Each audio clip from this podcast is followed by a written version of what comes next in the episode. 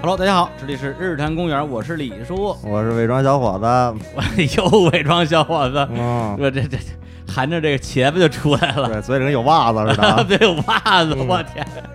这太脏了，这个。呃，介绍一下我们今天这个啊，这个客座主持人啊，嗯什么玩意儿？呃，就是之前也是日坛公园老朋友啊，我们之前的嘉宾来自于巴比特的创始人卡欧里卡大恩家好，老大师家。好，大家好，大家大家大家好，大家好，进入状态就出不来嗯哎了。呦呦呦！行，那个解释一下啊，就今天呢，我们这个节目啊，为什么要请甘老师过来来？呃，他他是赶还是砍来着？砍，哎呦，这嗯这这文盲啊，请甘老师过来啊，也是因为啊，我们这个日坛公园的台柱子小虎老师啊，最近还在海上漂流，嗯研究这个带鱼的养殖技术啊，实在是这个分身乏术。然后今天呢，我们又聊了一期，呃，其实是非他不可的节目，聊一期美食的节目。可不吗？对，他来不了啊，所以呢，只能请来我们另外一位啊，也是这个自称美食家啊，嗯阚老师和我们一起来主持，来聊一个跟美食有关系的话题。嗯对，那这个美食是什么呢？就是一个，其实我觉得啊，老实讲啊，客观来说呀，不是很美的一个食， 就聊了这外卖的事儿，嗯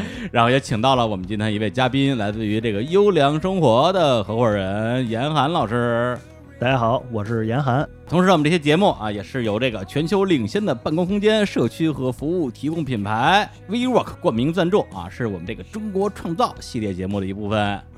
这个游轮生活啊，我不知道，就是我们的听众里边有多少人用过啊？不，不能叫用过，应该叫吃过，啊吃过，都一吃样过。我自己之前还真的是吃过几次啊，因为我自己是一个比较深度的这个外卖用户，说白了就是懒嘛，对，嗯就是又不愿意自己做，又懒得出去吃，特别冬天北京又冷是吧？对对，就老叫外卖。阳光生活呢，就是其中一个选择。对，那这家公司的话呢，要不然我我先简单介绍一下，可以可以，哎，就是一家成立于北京，二零一零年成立啊，到现在已经九年时间的一家做盒饭的公司。哎，对我们做的其实是盒饭，嗯但是我们呢这几年一直努力的是什么？是让这个盒饭从一个不太体面的东西，尽量接近于大家在家里吃的饭吧。这就是我哦们现在在做的事儿。啊哎，对，因为其实关于这个外卖这个话题啊，对我来讲，我觉得是比较沉重的。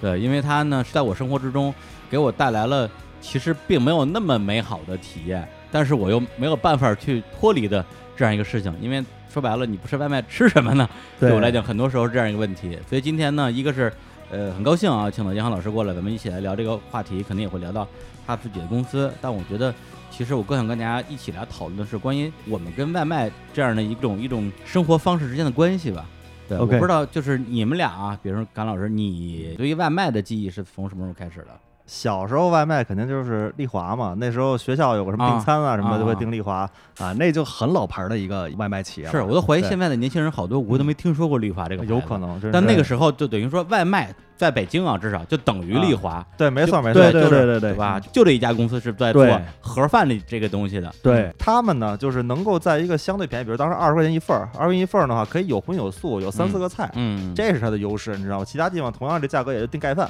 盖饭就一个菜，嗯你要你要这个菜要点了之后不爱吃，那毁了，我告诉你，哦只能吃白饭了。你知道，在我们这样嗯原来干录音的，在棚里边呢，就叫小孩儿，嗯就是我们这波就是刚毕业，然后进棚子叫小孩儿。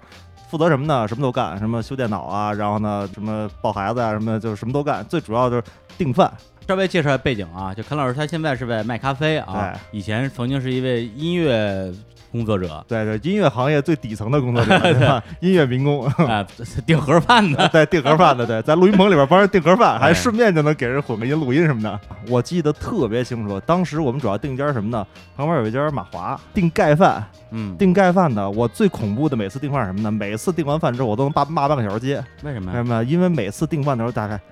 喂喂，然后说说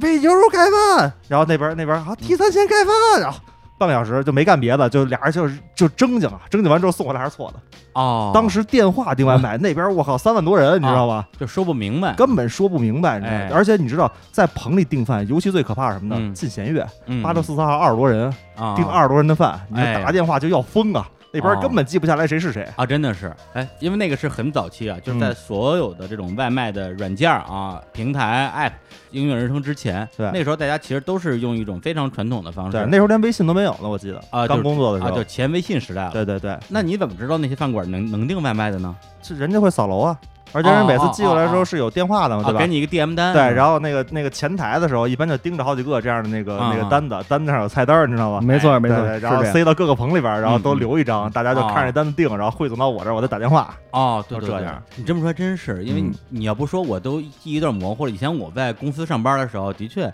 偶尔也会订外卖，但是一礼拜顶多一次。那你们对怎么吃饭呢？在公司的时候，大家还是下楼去吃，而且大家其实很享受那种中午一块儿吃的感觉。对，这样之后一人点一个菜，然后热热闹闹的边吃带聊，嗯，对，就觉得说这是生活的一部分啊。那严老师 呢？我们当时国企出来的。哦，对你之前是在银行啊，对我毕业之后就进了工行嘛，工啊行干了五年，然后建行干了三年，等于说啊这八年我一直在吃食堂，就没有接触过外卖哦哦哦啊。，哦对我不是在网点上班的，我啊是在数据中心上班哦的，。嗯你不是那种银行的门市店的是吗？对对对，数据中心实际上就跟写字楼没什么区别啊因为我上班的这单位就是属于总行的数据中心啊，嗯啊，所以我们的食堂规模也很大，就是能容纳上千人一起就餐的那种。啊上千人一起就对餐，，可能就是跟哎那呀个大学食堂差不多，但是比大学食堂要好 level 些的更那高种。一对些，对对，对毕竟对离钱近。啊，对所以你就没有订外卖的需求我之前就确实没有订外卖需求。啊。对我自己，我觉得除了刚才说的上班的那个经历之外，其实有一个很私人的关于订餐的一个回忆，就是因为我大概零三零四年的时候住在北京那个鼓楼东大街宝钞胡同，哦对，大家可能有有的人知道。然后我住在里边的也是一个楼房嗯吧，宝钞胡同里还有楼啊房有呢。有有有两栋楼，好像是中国银行的楼。啊，然后呢，就靠近北京市一中和那个菲凡尔的那个录音棚。然后呢，就在胡同里边有有一个哎飞凡尔好老了，哎呀，哎 呀，我知道， 我一说全你肯定是回知忆道 啊！别查远了 啊。然后呢，胡同里边就有一个特别小的小饭馆，就叫宝钞餐厅，嗯就是两口子开的，然后一大哥一大姐做的饭特别好吃哎。呦，对，然后呢，家我宴那就是对对对对，就跟家宴一样。嗯然后我那时候基本上就是真是天天吃吃不腻，对。但后来呢，的确有时候我在，比如说在屋里，我那时候还当记者嘛，写稿子，然后写一半儿，你让我出去吃个饭去，一来一回就怎么打断了对，怎么说对对对一个钟头我不行，思路就断了嘛。那时候就电话嘛，我就呃我就说，哎，我那个。一听我的声儿就知道我是谁，这个其实就很好。嗯就大家其实已经缔结了某种私人关系。对对，我就说，哎，我要个鱼香鸡丝，要一个他们家偏川菜吧，要 OK 要一什么菜，一般点两个菜，就点一个饭。我那时候特别挑食，刚开始我一定要补一句，我说不放姜。说了很多次之后呢，这句话就再也不用说了。他说我们鱼香鸡丝里就没有姜， 有有有，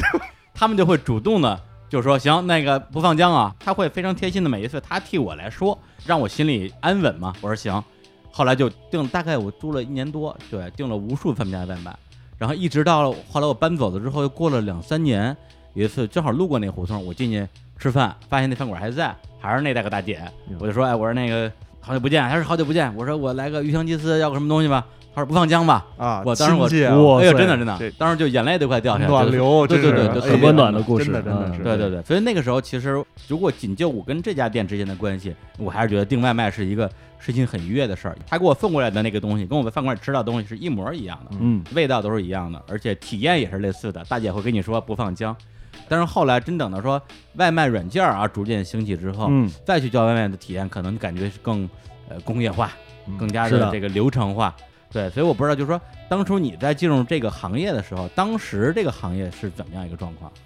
当时这行业可以说是就是要啥啥没有。我进来是二零一四年嘛，嗯，一四年之前呢，基本就是属于就是李叔，你在这宝钞胡同跟这个餐厅这种关系，就是我服务周围这些熟人。嗯，嗯这些人呢，也都是来过店里的，也对知道我们这店里什么样，也有他爱吃的菜，也知道我们这儿卖什么。但是呢，当时刚刚兴起的是什么呢？是这个白领的市场需求。当时我们第一家店在境外 SOHO 嘛，境外 SOHO 是白领特别多的地方。嗯嗯，他们刚开始爆发这种中午在办公室吃饭的需求，就是因为国贸那块儿是一个特别残酷的地方，他们基本上就是就都是资本家的公司嘛嗯对。对对，资本家那怎么压榨你？就十二点到一点，所有公司嗯十二点到一点就休息一小时对，啊、那大家全都在这一小时出来吃饭怎么办？就那么些餐厅，嗯那我下来我就得排队对啊，不愿意排队我是这就样得饿着啊，对就是这样。所以很多人就开始有了这种订盒饭哎啊，难吃就难吃点吧，至少不耽误我事儿啊。哎啊北京，你像就是包括你说那建外 SOHO、SOHO 嗯现代城，对，还有我之前我们公司在那个大望路温特兰那边，嗯，对，一到中午的十二点，你出去之后，饭馆就没法去，对所有饭馆门口全排大队，而且对就在那个以前叫星光天地，现在叫 FKP 吧，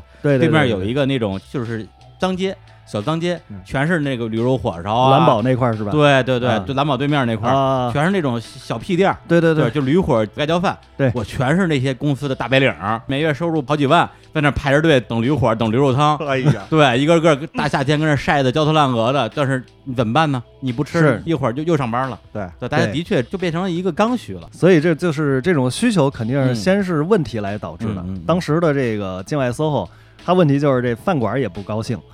白领也不高兴，哎为什么呢？这白领儿要不就吃不上饭，要不就排大队；对啊，饭馆呢，我就中午这一小时有生意。嗯，啊，人下班了，我这儿也没生意了，啊所以我全天周六周日我也我没房生意租，对我房租可是七乘二十四对对小时对交着的，但是我只能指望一个小时做生意，就是你这个日均翻桌率对，是那非我常低的。浪费很大啊。嗯当时呢，我们也就是想解决这个问题，你说这个是哪年的事儿啊？这是一零年我们开的第一家店，啊，就在那个建远 SOHO 那儿。对，就在境外 SOHO、啊但是那会儿我不在这店里，当时是我的这个合伙人，也是我们创始人、啊，老王，哎，对他一个人把一个店做了四年嗯啊。当时就是包括从一零年开始啊，这个白领的需求的问题就已经爆发了、啊啊。，对，哎，我问一个就是很基础的问题啊， OK 这家店它是一家纯外卖店，还是堂食加外卖？其实这也是有一个演化的过程啊最开始呢，我们就是觉得这个白领吃饭还是得有一地儿坐吧，嗯啊，开的是一个堂食店啊。哦，后来呢，就发现这个堂食根本接待不了这么多人，嗯而且呢，就是外卖的订单越来越多，嗯嗯，所以外卖订单。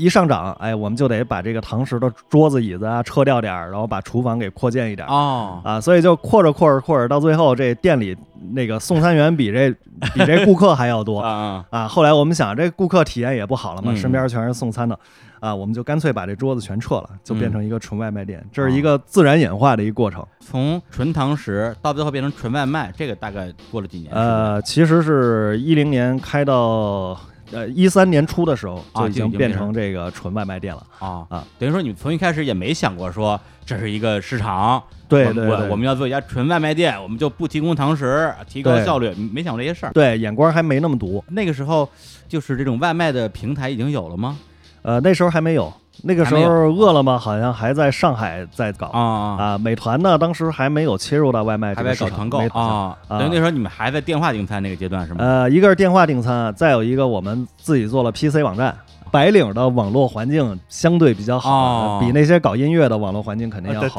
对吧？吧？不是得说你们那时候其实这作为一个饭馆啊，啊已经有点互联网基因了，对是吧对对，作为一对个饭，馆给自己做了个网站，对就解决了他刚他说那个啊，打电话听打不电清楚打电话啊那种吵架这这种对这种这对种对对问题。对对对，所以那个时候，大家其实还都是比较刀耕火种的。后来就比如说这些外卖软件平台的上架，这是大概什么时候的事儿了？就外卖平台的崛起，应该是一五年时候的事儿15年了啊！哦一五年这一整年，基本就是那个外卖平台的嗯，这叫什么跑马圈地时代吧？是是是啊，包括资本啊，嗯烧烧着钱，它其实是在千团大战之后的事儿，哎，对，应该是应该嗯是那会儿千团大战应该已经结已束了经，结束了。外卖平台就裹挟着资本杀入这市场之不是后被呢资本裹挟吗，啊、呃基本上就是互相裹挟互吧，相裹挟啊，对互互相相裹搀扶挟，着走，反正对对对对，互相搀扶着走。哎，嗯这个市场一下子就爆发式的增长了。像以前可能就是国贸这边白领他有一些需求，能养活的店呢也不多啊。然后现在呢，变得就是哪儿哪儿都是这个外卖的订单的需求啊嗯什么的。我们也就趁着这个机会把北京市给铺满了。到一五年底的时候呢，我们在北京大概是有三十家店左右。对，那这个时候你们做店的就是奔着这外卖店去了，压根儿就没有堂食这个东西了吧？对对对，因为我们看得出来，就是这个需求只是针对于外卖啊，嗯资本的投入也只是针对于外卖嗯，只有做外卖才能借得上这一股风。对，这是挺有意思的，因为现在大家看到的很多的这个外卖的一些平台吧，啊实际上以前是从团购过来的，美团是最典型的一个，像没错对没错你说像饿了么好像一开始就是做外卖的你，听这名儿也啊像，哎，是吧对对 对对对对。对对对，美团是相当于是从这个团购转到外卖的，对对嗯对，然后呢，我本人呢，这 个经典老笑话啊，这个是吧？我是美团网的前十号员工， 哎呀，失敬失敬失敬现在，坐在这儿录播客啊。啊前辈前辈，对，我是美团网的这个创始员工里边唯一没有成功的人。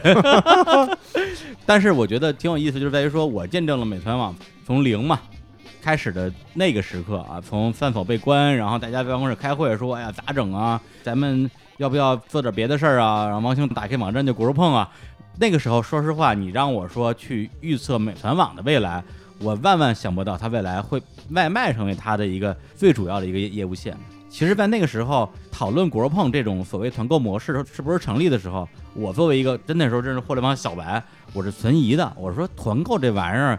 第一是它是强需求嘛，第二它是一个长期需求嘛。那事实证明，后来国碰也进过中国嘛，对那个对对对，高我记得鹏当时对一通一通发邮件，对嗯对进中国之后，最后也也没成嘛。对，反而是美团网也好，或者是其他的这些软件也好，通过从团购这种，现在很多年轻人都已经可能都没有用过团购，就不对已经不知团购为何物的这样一个出发点，最后做到了外卖这一步，才让整个公司就找到了一条新的生命线吧。对，所以我觉得可能在这点来讲的话，外卖真的或者是餐饮外卖嘛，真的是大家第一个是长期需求，第二是刚性需求。是的，再加上这两年电子市场爆发，所以像美团，在我印象里边，一个是外卖，一个是猫眼儿嘛。对对对对，要没这两个是的话，这家公司可能早就已经不知道去哪儿。这个事情我觉得是挺神奇的。这个确实当时是谁也没有想到，嗯这个美团突然就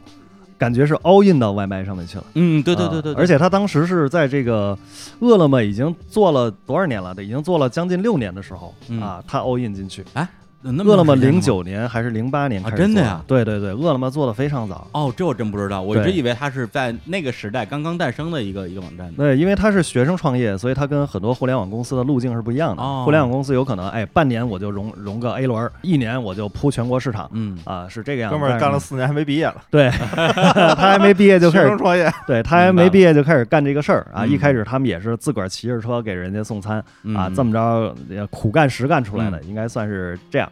所以其实就说到外卖，咱们如果从互联网角度，它是个产品；那是的从消费者角度来讲的话，它就是一个食品。比如说，你觉得外卖跟这种咱们叫堂食吧，就是吃嗯饭馆儿、坐那儿吃这两种之间，大家对于这种消费最大的区别在于哪？呃，我觉得消费最大的区别其实是在于需求上面，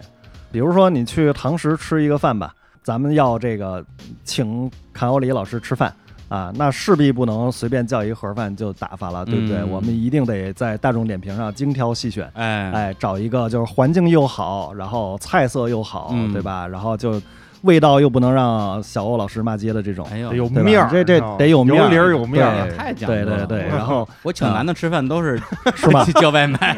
啊，原关来键是我去我去各个播客，就基本上全是外卖，你们是不是商量好的 来的？ 外卖如果请客的话，这最低标准线是优良生 活，哎呦，哎对，是这样。标配！哎，我给堂食的定义是什么？是和自己在意的人共度一段美好时光。哎哎呦呦呦呀呀！就是这个吃饭的过程，其实他你吃的不是饭，你吃的是对面的人，也不能这么说。啊，哎呦， 哎呦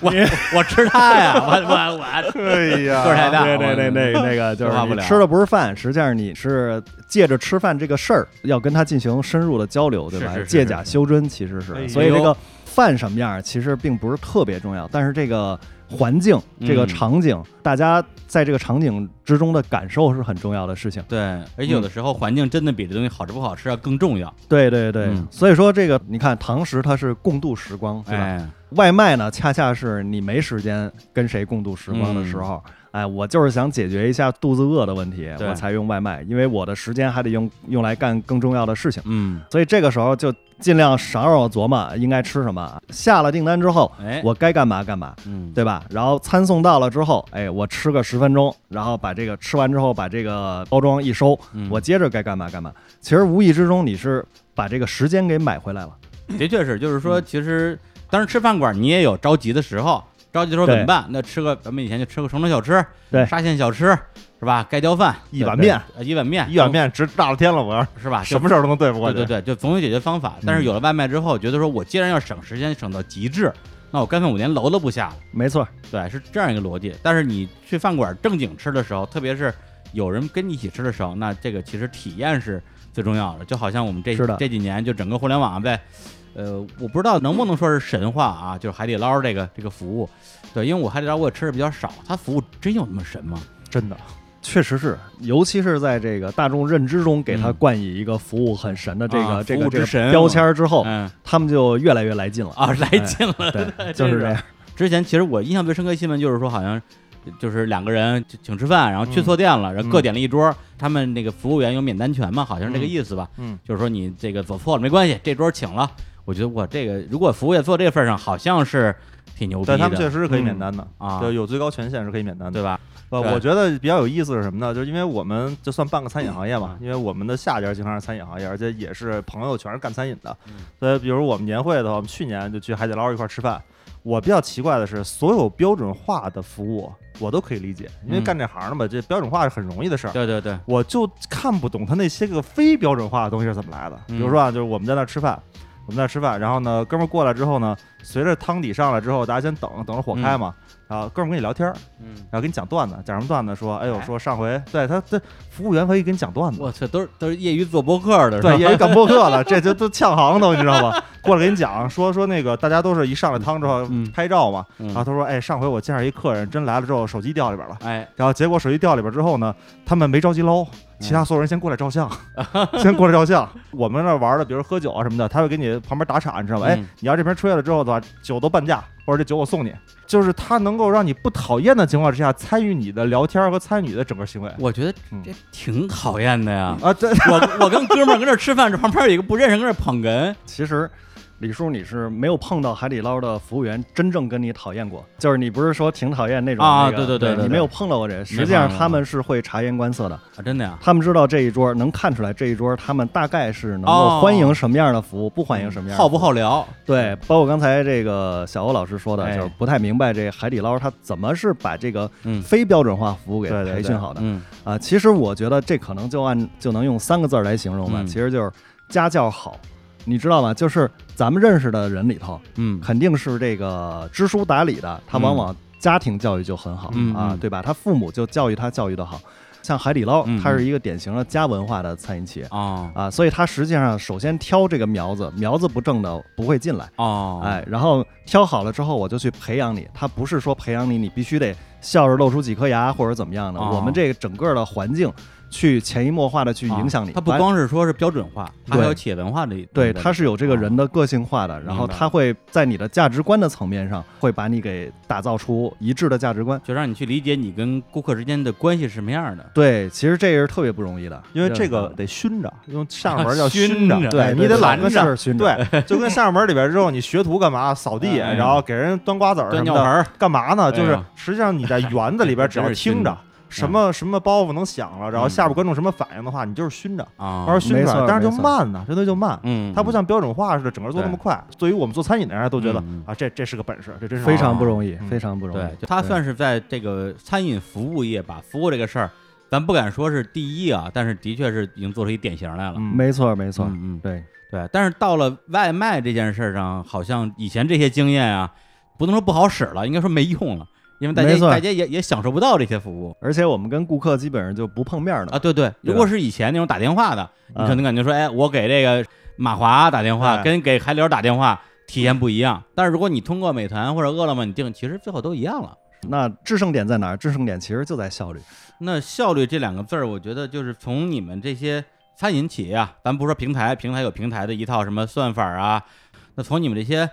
做盒饭的人来讲，那啊如何来体现效率，或者提高效率，或者拆分这个效率里边的一些关键词？呃，这效率上来说呢，就是比如说吧，堂食嗯它的效率有两个天花板，一个是后厨的天花板，一个是前厅的天花板。所以像这个好几年前嗯，建外 SOHO 这块儿的这嗯些饭馆，他们其实都折在前厅天花板上，为什么呀？就是因为只有中午这一顿饭这一个小时有人来，他接待不过他来，没啊吃明完白他了就不翻台啊，他接待不对吧。过来，对，就是说，就是后边排很多排着队的人，你看着这些钱，你你赚不进来，就没错儿，干着急没错儿，你后厨对能啊坐会儿，前面都坐不下。对哦所以呢啊但是你弄一大地儿，你跪了去了，然后大对部分时候是空着的。没错儿，像这种堂食店呢，嗯它可能二百多平米，它一天能接待二百人，嗯，也就差不多了哦啊。它就中午那一顿饭一嘛。天就啊两百。对，所以像我们这种嗯外卖店，我们这一百多平米全是厨房，我哦没有前厅天花板，哎，所以每以天一哦对每天有多少人订餐，哎，只要我们做得出来，我们就是能送出去。你或们者当时能做多少？我们当时最高的时候，一天一千四百份儿，哦，一一个店是吗？一个店一千四百份儿，大概七倍的堂食快餐厅的服务能力，这个是效率的一个体现。也就是说，你可以完全根据你的这个销售量来对决定你雇多少个厨子，弄多大厨房。对，但是呢，同样我们靠效率赚钱也是个不得已而为之的事情。就好比你去吃海底捞吧，嗯啊，，现在这海底捞人均可能得一百五、二百这样子、嗯啊嗯。但是每一个去海底捞吃饭的人，他明明也是知道自己吃到的这些产品、这些食材也就值五十块钱，嗯嗯，但是他还是心甘情愿的去多掏这个一百、一百五去买单、嗯啊，就是因为我吃的开心，对吧？我被这个氛围去感染了，啊我被服务了啊啊服务好了。我要在他餐厅里边共度一段美好时 光。哎，对对对，我是为这美好时光买的单。但我们外卖就是送过来就是一盒儿，你的人员根本跟人家接触不上，都是嗯外卖小哥外卖直接小哥送过去，啊直接一递就完事儿了。所以你上哪儿去找这个服务的溢价去呢？嗯没有嗯。所以别人就算觉得你再好吃嗯啊，他也只是会为你产品买单，因为你木有服务。啊，嗯所以这个时候就只能看，哎，我能把产品卖出去多少了，利嗯润肯定是很薄的。我觉得对我来讲啊，哎点外卖的服务或者说整个体验，可能就几部分，一个是送餐速度，这个 OK 对我对我来讲可能是最重要的。没错对，，因为我不是那种未雨绸缪的人，我经常都是我已经饿的时候才开始点。对对，所以他如果是他送餐超时的话，我会非常的愤暴怒。躁，我对，暴没躁错，对我我好几次特别我是一个暴躁特别不耐饿的人，我是那种一饿就要那个拿东西的人。 对，关恶键怒症是关键人类就是这样。对对恶当对我血糖低下来的时候，哎我的对肾上腺素就起来对了。嗯对对，恶怒症，对，有恶怒症的人。第二个是口味，然后第三个呢，我觉得包装可能也是一部分吧，对，嗯但我对包装可能没有那么挑，不是说你非得多精美，但我觉得第一你别撒了，嗯，第二个就是说你别给人感觉看着特不干净，我记得最早的时候，外卖都是那种白色儿的那个盒哎饭，对就是我们哎最经典那个对对白对色儿的盒饭，而且是软吧特嗒别嗒软，的恨。不得一一招热气儿的话就缩的那种啊，感对，觉。而且你你装装个热菜，感觉就那热气抽一抽蒸，对，那盒儿整个就软了，对对对，就没跟错就。跟这跟纸做的一样。对然后对对你用手一拿，手底下就摁出一坑来，没错然后哎汤儿咵就溢出来了，我这哦好有画面感。对呀对吧对吧？哎呀，就特别就体然后验特露一别手，差。嗯然后一舔，哎呀 可以可以哎可以呀。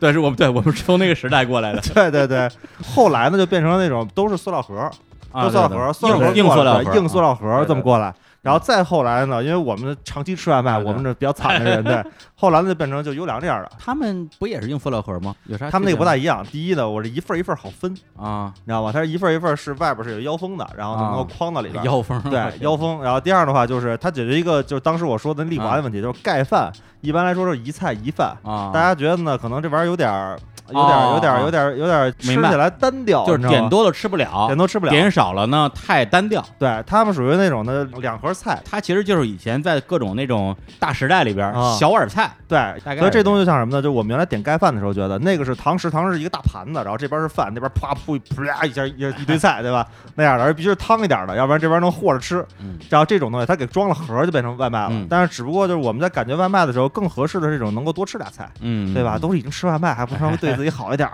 我天，对嗯，这个吃盒饭方面，这二位都是我的前辈， 我哎，我感觉我一一点都不开 心，我天， 我我这确不是荣实誉感 哦，我确实没有经历过这从胳膊肘上舔汤这个时 代，你知道吗但是呢，这个李叔刚才说的，确实也是我们考虑到的，嗯就是比如说这个体验上面，包装啊、送餐速度啊，还有这个好吃不好吃的问题啊。那其实对于我们来说呢，就是外卖的制胜点其实就三个，第一个就是产品体系，哎其呦实就不一定是好吃，高级，搞因为定这个就是一定是好吃有一个特别残酷的现实一定 不好吃啊， 有了接着说，有一个特别残酷的事实就是人类的味蕾天生是喜新厌旧的。哎啊，就是你第一次吃，我靠，惊为天人，一百分儿！哎嗯，第二天再让你吃，你肯定得挑点毛病，啊八十分儿。第三天再让你吃，你这时候已经吃腻了啊。啊所以我就算做的再好吃的东西，到你这儿第三天就六十分了。对，所以对于我们来说呢，所以你啊我用这个来解释为什么我今天中午点牛腩生活觉得很难吃这件事 儿，是吧？的，就是因 为什么玩意儿？就是因为你太忠诚了，你还知道吗不如说我味蕾没打开呢，是吧？这多有逼格啊！哎呀，味蕾没打开已经被一个前辈用过了，哎呀，这梗都 太深了，这这不能走回头路，你知 道吗？哎你啊们餐饮业的餐饮业的这些口号啊，真的哦，这令令人不齿啊！需要一个卖精油的 过来，所以，所以，所以，对于我们来说呢，就是宁可要十个八十分的菜，我也不要一个一百分的菜，啊哎就是为了让你，哎，这个菜到六十分的话，没事儿，我还有其他的菜可以选择。常换常新哎你嗯吃腻了西红柿炒鸡蛋，还有干锅有机菜花；吃腻了干锅有机菜花，还有红烧肉。哎，嗯，反正你就算这几十道菜那全吃那腻也了那也对，就够我们了也该上新的了。哎是因为对之前我记得高晓松有一次发一微博，啊是，晒了你们家那个饭，我一看对对什么西红柿炒鸡蛋，哎还有什么东啊，西干锅有机花菜，还 有这个红烧肉，还有个啥来着？对地三鲜吧，我觉啊，得对，就四小样第儿。三啊天，反正那天中午我这个我手机都被震没电了，你知道啊，吗？说你就给全高峰多少钱啊？全全是给我发一微博的，问我多少钱呢？我说，哎 呀我说这这钱是不是得后给？ 对，对就是我记得我第一次点你们那个，的确跟他那心情是一样的，是对因为就是我不是说北京人怎么样啊，就是我我本人嘛，的确平时常吃也就那几样，是的，对是的，就是西红柿经典炒鸡款对，西红柿炒鸡蛋、第三天，土豆丝，那对特对，多然后宫保鸡丁儿啊、鱼香鸡丝，就就这几样，一点对八八八四小样，觉得又真好，对对，而且一对吃，哎，好像还真是那个味儿。对，对呃那后来时间长了之后，就像你说的，觉得说，哎呦，也不能老吃这一样嘛，我我也换换口味，对得点点你家别的菜，一吃，哎呦，算了，我还是吃西红柿炒鸡蛋 吧。对，就是这就真实这体验啊，还还是对念旧不还是不念吹旧不黑啊，嗯真实体验。明白明那白。这就是你所说的你们这个叫什么这个产品体系的问产题。品体系，这其实啊很像麦当劳，因为我是麦粉嘛，我就常吃麦当劳，常吃也腻。虽然每次都去乌霸呀、什么乱七八糟这点东西，然后但是有时候你也想点点他们新上的各种汉堡。嗯虽然你明知道你早晚有一天还会换回去，然后这些汉堡可能早晚有一天也会被下架。嗯，嫩牛五方什么呃，的，对对对，那是肯德基啊吧肯？德基的， 对对对，就是，但是这些东西呢，就是给你换换口，让你有个喘息的机会嗯。要不你每次都点，你都觉得自己特别无聊，你知道吗？嗯嗯嗯对，其实是这样，就是嗯时不时还是要换换口嗯，味。哎，这是第一个啊，啊体系啊，所以体系做得好，能够决定你能赚多长时间的钱，呃、哎，对吧？嗯你有些品牌我就主打个一两款招牌菜，哪怕我再有信心，人家吃三次腻了，我这用户就不断的流失，不断的流失。除非它是那种专门店，对我呃就卖这个东西，专门店在外卖上面不好使，真的吗？对，比如说就是啊专门的，我举例子，比如专门的驴火店，呃嗯，专门的锅盔店，这些不好使吗？这些一定要有常识。为什么？啊，就是因为为他才能做这个流动人口的生意，哦，哎就是他门前经过这些人，每天基本不重样儿。我我嗯啊感觉到是这样，就是咱们点这些菜的时候，在他这儿是在他优良下边去换。嗯你点锅盔的话，是今天吃了锅盔，明天吃了驴火，嗯，你是在他们之间去换。对对对，哦但是，一旦你之间换了，了，你之后对吧？其实你还是啊在在追求就是新就是说东西的。这锅盔我再好吃，我对你也不能天一天点天七吃点，点五顿，对吧？嗯，因为外卖重复服务同一波人，哦堂食是我每天服务不同的人，这是不一样的。哦，对对对对，对吧？还真是哎，所以说，这是产品体系，对能够决定你能把这些客户伺候到什么时候，他们还能不烦，对吧？这能决定你能赚多长时间的钱。第二就是你说的，包括包装啊，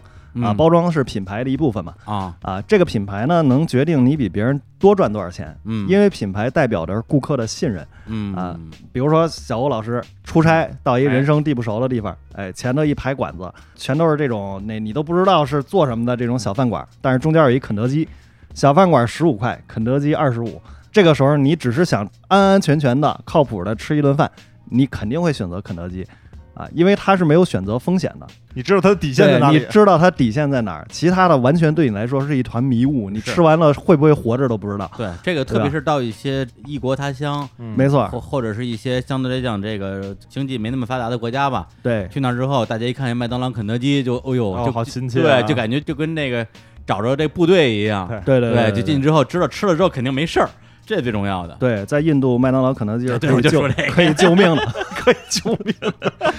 能救命，真是所以说能救就是肯德基二十五，其他这些馆子十五，那嗯十块钱就是肯德基多命赚的就钱是。买命的钱。对，他是他他对，可以这么说。对对对 对，对就是让你买一个放心对对啊。所以呢，你的这个包括包装啊，包括你的宣传手段啊，包括你怎么去打造这个品牌啊、品牌的形象啊，让别人能够决定就是嗯你是不是可信。你要是可信，同样是西红柿炒鸡蛋，我愿意多花两块钱买你们家的。嗯啊，多花两块钱买我们家的话，呃反映到净利润上，可能就比别人多百分之二十，因为盒饭的利润率很低嗯啊。对，所以这个是就品牌的溢价能够决定你比别人多赚多少钱。嗯啊！我今天中午刚吃你你们这个啊，就是它中间它是一个一个腰 封，呃腰封， Yeah 然后呢有一个长的啊放米饭的，还有四个小圆碗儿啊啊就放菜的。就这个设计，你们是从一开始就是这样的吗？必然不是啊，啊，最一开开始始最也开始是白塑料盒 是吧？ 刘刘汤 对，留摊儿留啊舔舔胳膊肘膊 儿那个，我我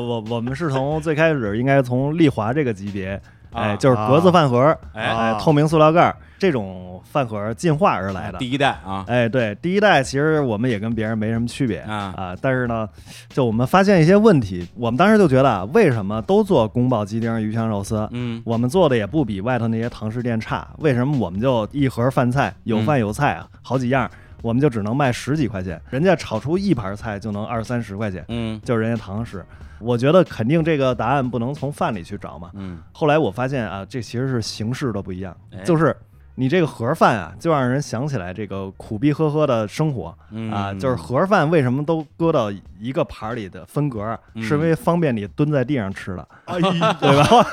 稳是吧？对，哎呀 就是一只手能拿住，就是不趁桌子，你知道对，不趁桌子的地方。吗？哎呦我，所以当时这个盒饭给人的印象就是这样啊。就是蹲一拉六，跟台阶儿 上，对，所以当白领的需求爆发，人在这个有空调、有什么这个那个条件挺好的办公室里吃这个东西，他会觉得自己的生活变苦了、嗯啊。有了这个感觉之后，他就不倾向于支付高一点的价格。啊那个那个饭盒上就印了一个苦字 儿，是吧？看着觉得惨的惨惨，儿，啊哎呦说这品牌怎么惨兮兮的？哎，哎，后来我们说，哎，干脆我们就从形式上入手吧，也别嗯改进什么饭菜啊什么这些，我我们已经做到头了啊。我们瞎说， 呃，不好意思啊，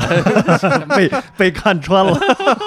懒惰被看穿，所以我们是国贸第一个做出来饭菜分离的，嗯哎，这样我们就是一个饭盒一个菜盒啊分着装，这样呢，白领他其实，在会议室啊，在办公桌啊，嗯他可以把这菜摆到一起，嗯然后就像在家里吃啊，饭对，似的。大家一块小儿碗吃菜，哎，就对对对，大家 share，然后每个人端着自己的这个饭碗就可以了。啊啊，所以这一下子我们其实在这个溢价上面，就是在这价格上面，我们也涨了几块，看大家也没有什么哎呦没有什么反应。趁机涨价啊，哎，我们觉得太哎不错好了不错，这是条路啊哎。后来呢，我们发现这个第二代改进是我们在外头加了一个纸套啊嗯，还是一饭一菜，我们把它用纸套套上来嗯，就是说显好挺显好的。啊啊，当时到了冬天嘛，就保温是一问题啊，就是咱们都是理科生出身嘛，哎就是这饭菜分离之后，它表面积变大了，然后对对体对积哎变呀啊，哎呀啊，对。散热变快哎，了，对对对对 对，就是这样啊。然后我们就觉得这个这个问题得解决。要解决嗯然后另外一个呢，就是说老有人让我们多放纸巾，哎，哎，我们觉得这是宅男废纸吗？后来发现 不是啊不是这么回事我儿，天哪，我我今儿反应了一下，是因为他们在这桌子上吃饭呀、他夹菜的时候，因为饭菜分离了嘛，啊，离了夹菜的时候，哦对对，这菜汤儿会滴落到桌子上。对，但是你要是在饭馆吃饭，你是不用擦桌子的。哎对，但是你在自个儿办公桌上吃饭，你必须擦桌子，嗯对不对？所以这也是一问题。后来我们就干脆做了这个你们看哎到的这个场这景还个真细啊，对这个纸封套，嗯哎，把它撕开之后就变成一餐垫了。哦因为我们原来对的录音棚里边是铺报纸，啊，对对啊，对，找报纸铺报纸，对不，是所以精明购物指南对对对，哎呦我操，哎，对对对 对对，那那个这是最是防真水的啊我还的。认识经历过这几个编辑呢，便宜啊，一 对不是。以前精品的那个记者来我们这儿做过节目，他自己都承认，我们这些东西就是他妈 的适合垫桌子用，精品是唯一它能不阴进去的那种。对，而且对红板纸，因对为红满纸哎呦我两块两块钱两百页，开玩笑 呢。对对对，这都有经验啊。哎呦所以我们就做了那个纸套儿哦啊，它卷起来的时哦候，它能让这个表面积又减少了两个面儿，对不对？它把哎这个饭盒和菜盒压到一起了。哎呦，哎，它打工业开的设计啊时了候就变成了一个餐垫儿，三弟儿哎，所以在那之后呢，再也没有人找我们多要纸 了。啊啊所以这个我是还真没这么用过，我是吧我就没没看出来他说能干明那个你一直用。订精 品，你你对啊，精品还有吗？ 是没有了，我都我也你不你知下道次点的时候就就能发现我们这个中间儿有一个刻线啊啊，上面还写着“粗暴点儿，撕开我哎，我我看见”了。啊我今天还专门拍了张照片儿啊我说你们一个卖盒饭的，还就写这种 slogan，搓我点儿撕开我，什么意思啊？我出，不是，我就说我我吃个饭，我干嘛要粗暴点儿啊？我对，就这句话我对琢磨了很长时间没琢磨明白，对啊对原来是这个意思。对，其实就是很多顾客他不明白我们的意图，啊不明白我们做这盒的意图，所以他就是从边上抽出来，对啊，然后我吃完之后该擦桌子擦桌子，然后再完完整整的再塞回去塞回去。我就是啊， 对对对对，这种可能就是比较有这种整洁的这种强迫症啊啊对，是这么回事儿。明白了。哎呦，哎，对，所以这个是一个这个根据问题去改进自己的产品的这么一过程啊哎。呀然后到后来呢，我们发现又发现，哎，就是这个白领的需求还是那个挺高级的嗯，就是他觉得一菜一饭满足不了自己一中午的需求，希望更丰富点儿，因为嗯既然要。叫接近这个家里头做的菜嘛。那你妈做菜肯定不可能只做一个，对吧？哎全家人吃一道菜，嗯，对吧？肯定得得有两三个，所以他也不希望一定多点，是吗？妈 看谁妈了，对吧？看看谁谁妈妈了啊。OK，然后那个就是，哎呦，给我思路都打断了，不 是说什么？ 咱从妈开始说起。从妈开始说。你说说对你 妈，说什么呢？这但是呢，他们点两份菜呢，又会浪费，所以你说这个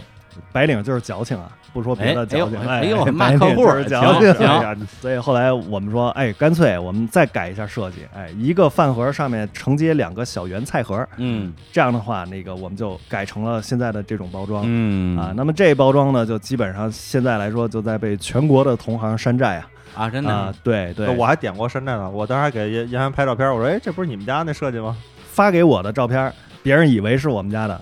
嗯百分之七十以上吧。啊，其实他们拍的是山寨品啊，嗯所以这就是一个饭盒更新的这么一全部过程。其实最后大家山寨的人呢，他只是看到，哎，这个饭盒挺好看的，嗯，嗯，哎，那是这么做。但是我们做肯定不能为了好看去做一个东西，哎，对，因为它是一个用品对啊，所以我们一定是根据实用去做这个事对情。，它里边有很多的设计，对对对很多对的心意，很多对的逻辑， 对所以还是抄袭比较方便。对他啥都不用想，直接抄过来， 他都不知道为什么这东西好，对啊，对，但是直接享受劳动成果。对啊，有些人就直接把那个刻线都给都给变成印刷的了，我啊们还好歹刻一下，印刷呢啊彻底撕不开了。？”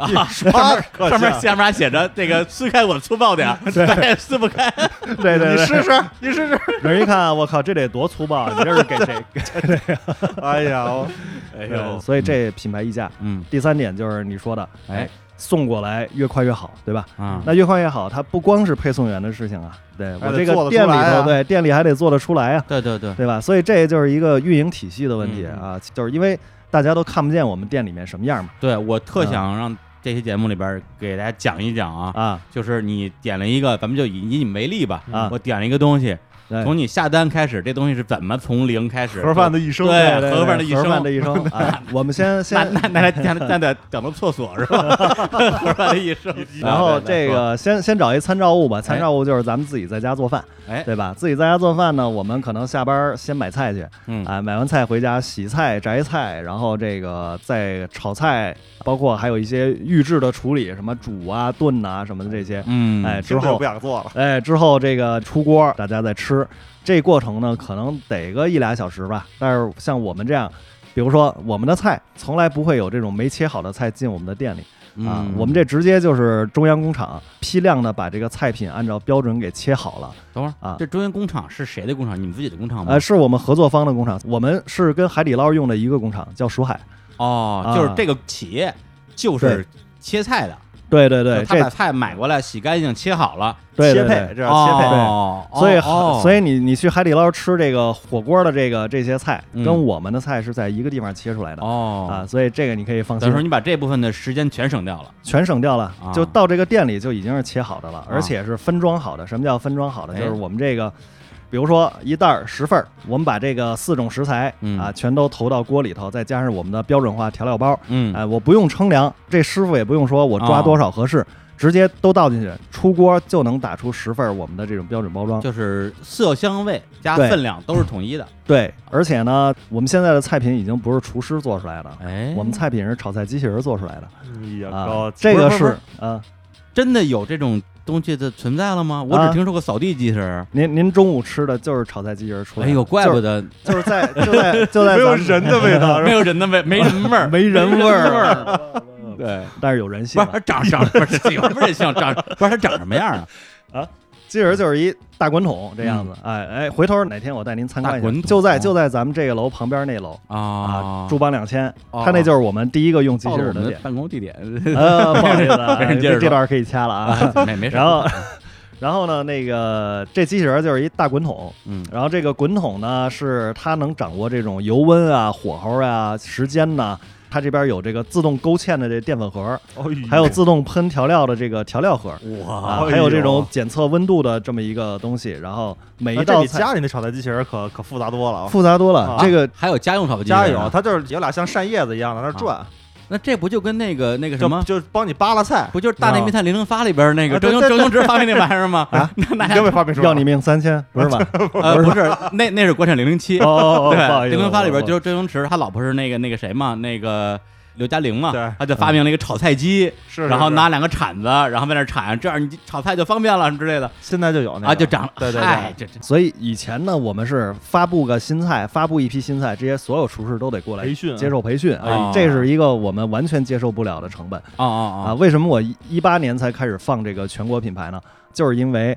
一八年的时候，机器人炒菜成熟了。比如说，我们往这个深圳店去发布，那我们发布新菜，直接在他那机器人里传一个我们最新的程序就可啊以了。去 update 一下哦就可以了。对，就是这么回事儿哦，哇啊！靠，所以上面有个钮儿写这宫保鸡丁，啪一摁就炒出来了。啊，基本是这样 Yeah。而且关键它它连勾芡、撒调料什么都是自动的啊，嗯家对用那个这还是手还是得手手里往里扔。对啊，这个对无因为无法想象啊，对，因为你勾芡开过饭馆的人啊，就是这行业里就流行一句话，就是哎老板必须看大厨脸色。啊，这是什么意思呢？就是说你的大厨才是你掌控你产品的人。啊，啊，有很多就是开饭馆的老板不是很懂的，或者说他还没有上规模的，嗯就是这个大厨会做什么他就做什么，就是对不大对？产品经理，对，大产品经理，而且又生产、采购什么这个产品设计，全是他一手包揽嗯哦，那是啊。所以你这个店开好了，也完全是因为他的啊炒真是还真出是餐风格比较有时候适合去一这个饭馆儿，比如说我吃了好多年了，突然有一天，哎呦，你们这菜怎么不对了？对人家说，哎呀，不好意思，我们这这换大厨了。对那对我来讲的话，无论这个饭馆我有多喜欢，我也只对能不来了，因对为因对为我对对厨对吃不惯了。就是啊，这就是你大爷已经不是当年的你大爷了。哎呀对你大娘还是你大 娘？对对 对，你大娘空手家门儿。对大娘不好使 了。所以说，那个就是厨师是餐饮行业一个很大很大的问题、嗯啊。而且这个厨师他就算老老实实跟你干着，嗯他也有手抖的时候，嗯他也得炒一会儿就出去抽根烟，嗯，对不对？然后他也有心情不好的时候。嗯这个这个人啊，哎心情好的时候做的菜跟心情不好时候做的菜绝对不是一味道。啊有人味儿，有人味儿对得有有人心味儿情在里边。对，那一赶上他失恋，可能你这三天生意都不 好啊。所以说，不真热恋的时候那里边全是爱， 你知道吗失恋的时候里边全是丧。 对呀、所以说它这个就是不好吃，嗯其实不是流失顾客的第一要素，啊不稳定才是流失顾客的第一要素。一天一个味儿，哦，对对嗯对，就是你只要你稳定，对就你给我的永远是我预期的那个东西对，就是我每次都很好吃，只有有一次就是特别差。对，我下可一能次你就不知道什么样了。对，对吧就就那你心里种没谱对，了哎就是就是关注你很久了，没想到你是这种人，对对对，然后就对一对一下一下就脱粉了嘛。对啊，你这浓眉大眼的居然 叛变革也命叛变 了。了对，这种感觉。对，但是你们就是说，现在比如说原料全都是这个找地方方工厂做的，对然后炒菜换换机器人儿，这也是一步一步来的吧？也是一步一步来的。最开始其实也都是说菜也是自己买，然后炒菜也是大师傅炒，对，但是呢，我们从最早最早就是厨师做菜的时候，我们就发现了这些问题，只不过当时哦我们还没有能力去说直接搞个机器人儿出来啊，当时规模还小嘛，所以我们最多最多呢能做到啊，就叫研发、炒菜和切配这三个环节给分开，研发人员就只管这个数据，就比如说。嗯，嗯我这地三鲜，我是多少土豆切多大块儿，多少青椒切多大块儿嗯嗯啊，然后他们每一份儿的配比又是什么，这个油盐酱醋又是什么样的比例搭配，他出两个说明书，一个哦是给这个厨师的哦啊，就告诉厨师你这翻炒怎么翻炒，什么时候下啊，锅，就照什这么时间来，，你别跟我照这这来，别跟我这搞创作哎对对对对对 是吧对，不要搞创作。啊，哎，然后呢，这个切配这边呢啊就管，哎，我按照你这大小去切丁儿，哦，按照你这个重量去分装嗯啊，所以呢，厨师切配他们俩之间是不交流的。嗯啊，而且切配一般切的菜都是切完之后放到冰箱里，第二天用，这个就导致了这个厨师他是极其的标准化，换嗯厨师不会换味道啊啊，，但是呢，厨师还是会，就怎么说呢？不由自就主创作一下。对对，就是 油盐酱醋，油哎盐酱醋还有可能手抖，对吧？嗯他还是有可能心情不好，哪怕他只负责油温和火候这俩嗯事儿，也是会影响嗯出品的。哎哎呀，但是上了机器人之后呢，这老板就舒服多了，真的。首先，机器人你后半夜三点给他叫起来干活，嗯也给这电这就个 行对给电就可以。就是我们以前哎用厨师，哪怕这厨师再好，他可能时而给你出个一百分的菜，嗯时而给你出七十分的菜啊嗯啊，心情不好给你出六十分的菜。到了机器人这儿，稳定的八十分你半夜叫他干活也是八十分，而且他也不用吵吵吵出去抽根烟什么 的，哎，不需要。它这里边其实解决了一个餐饮特别大的问题。啊你知道，餐饮后厨采购原来都是大厨管，啊这里边就没谱了，你知道吗？啊你知道多少钱土豆，多少钱这啊那的，啊啊！它这从供给这儿没办法，全是标准化的，你知道吗？嗯？哦是的，对，对就从工业化角度来讲的话，那的确是提高了你们内部的这个生产的效率，对，把人的因素降到最小。其实没是这错样嗯的没错。所以这个运营体系，也就是说这效率决定的是你比别人能省多少钱。比如说这个我们现在咱们旁边这店，一天一万六七的这种流水，它一个一台机器就能搞定，啊，这就是一它台机器，对，那因为这机器可以十份二十份的炒，啊、它之前如果用厨师的话，可能需要两个厨师嗯，嗯嗯啊、所以这个一个也是说，你如果能用三个人去干别人五个人的活儿，嗯嗯或者你能用三十平米去干人家五十平米的事儿哦啊、，这个省下来的都是你的净利润呀、哎对吧这？机器会不会特别贵啊？倒也不贵，反正哦就是，哎呦，这有点有点说着说着有点像招商广告了。啊啊哈哈哈没有，我就好奇啊，这就是说 机器其实就跟人力比嘛，对机器啊，其实是这样，你要是让它单门儿定一台，那有可能百八十万你都有可能得担着。对对对，但是呢，我们是已经扩大到几十家店的时候，嗯我们才开始搞这个事情嗯啊，所以我们跟工厂一下订单下几十台的话，它的成本就有可能给我们降到几万哦啊。这样的话呢，就是我们的加盟商也是比较容易接受了嗯啊，是这样的。明白，对对，因为刚刚也提到这个加盟商这个话题啊，就是你们现在全国是有多少家店？呃，二百多家，二百多家。北京将近六十家，然后我就在想，你这你二百多家店，他们是本来就是个饭馆儿，现在就成为你们的加盟的这个企业吧？还是说他本来他不是饭馆儿，就是两个人，然后他呢就是觉得说，哎，这事儿不错，我来参与一下，然后他就帮你管理这么一个没有堂食的一个后厨，这个其实都有。首先啊，就是你不管是你做纯外卖店，还是你开一个堂食的饭馆，你只要对外服务，你就必须得取得这个食品经营许可证，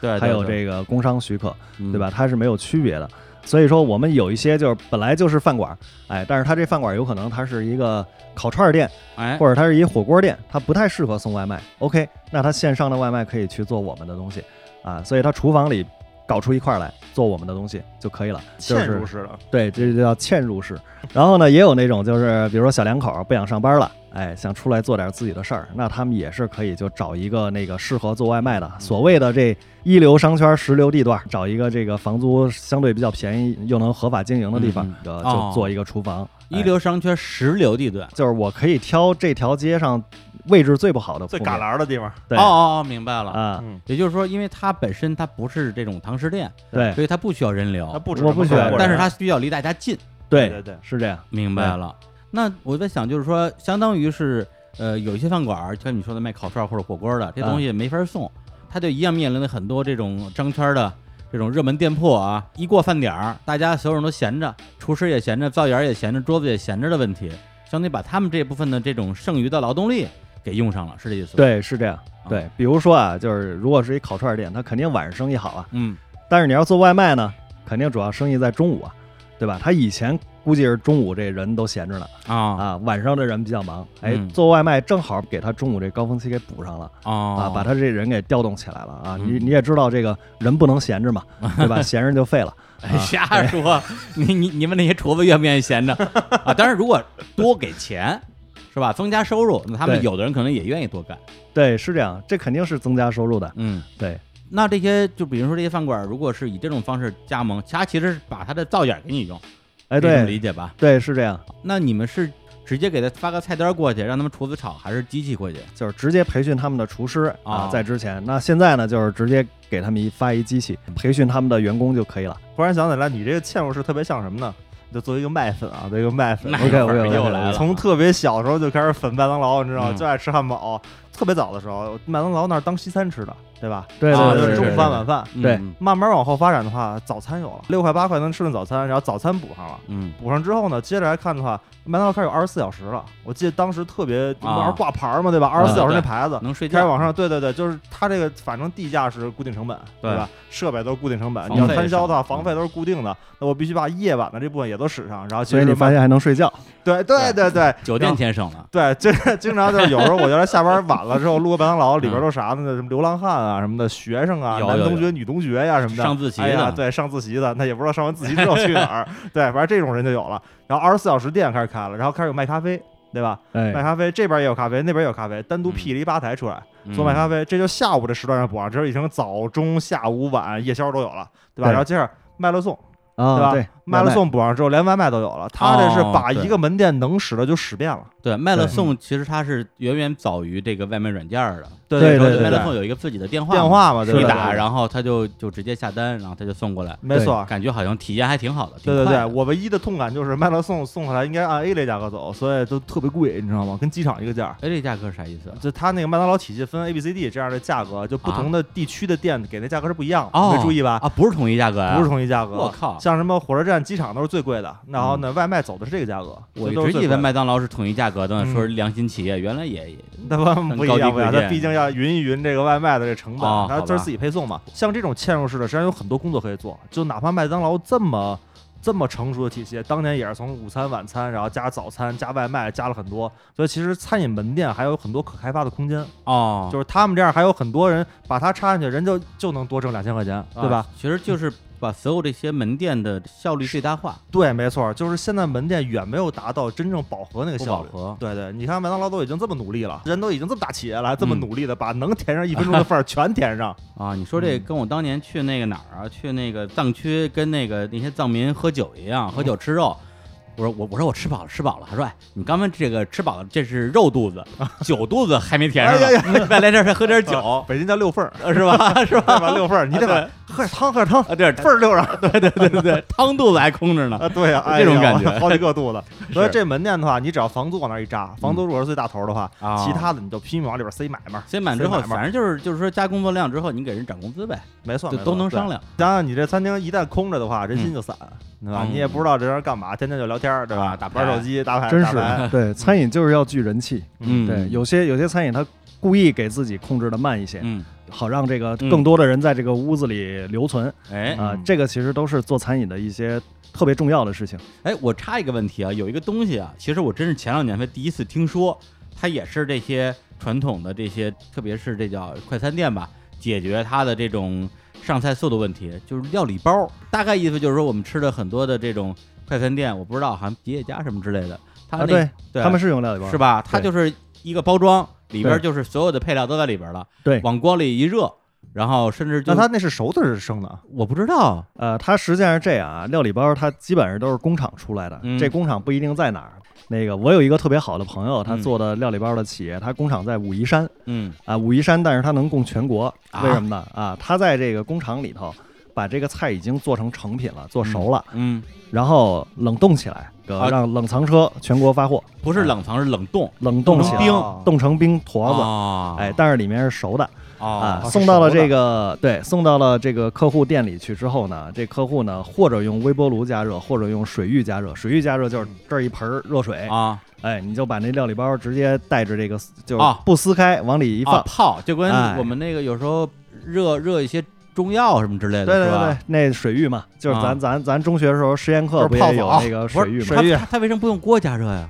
就是水浴，你可以弄一大盆儿啊，哦就是这这个、啊还是这种快餐是饮吧对餐饮企业它还是效率为先嘛，哦，哎，然后呢给它泡热了之后，撕开袋儿往嗯哦这个饭上一浇，往出送，这个就是料理包怪不得我啊我好像吃过类似于就带着冰碴儿的咖喱饭，啊，是吧对这差种不多肠儿的咖 喱饭，我的就是天它就是加热没没热好嘛，对咖喱饭那会儿那个就比如说像上岛咖啡这种咖啡馆啊儿。基本上他们标配就是料理包的卤肉饭、料理包的咖喱鸡，啊，那咖喱牛肉哎真是料理包的这什么，对吧嗯？所以说这种东西呢，基本上就是一个怎么说呢？就前一段时间不是有人声讨这料理包嘛，说你就拿这，我裤子都脱了，你拿这个糊弄我啊啊，不不是是哎呀，不是不是，就是哎就是这吃饭吃的够够不长，就是这意思， 你就吃这饭意干思嘛呀哎你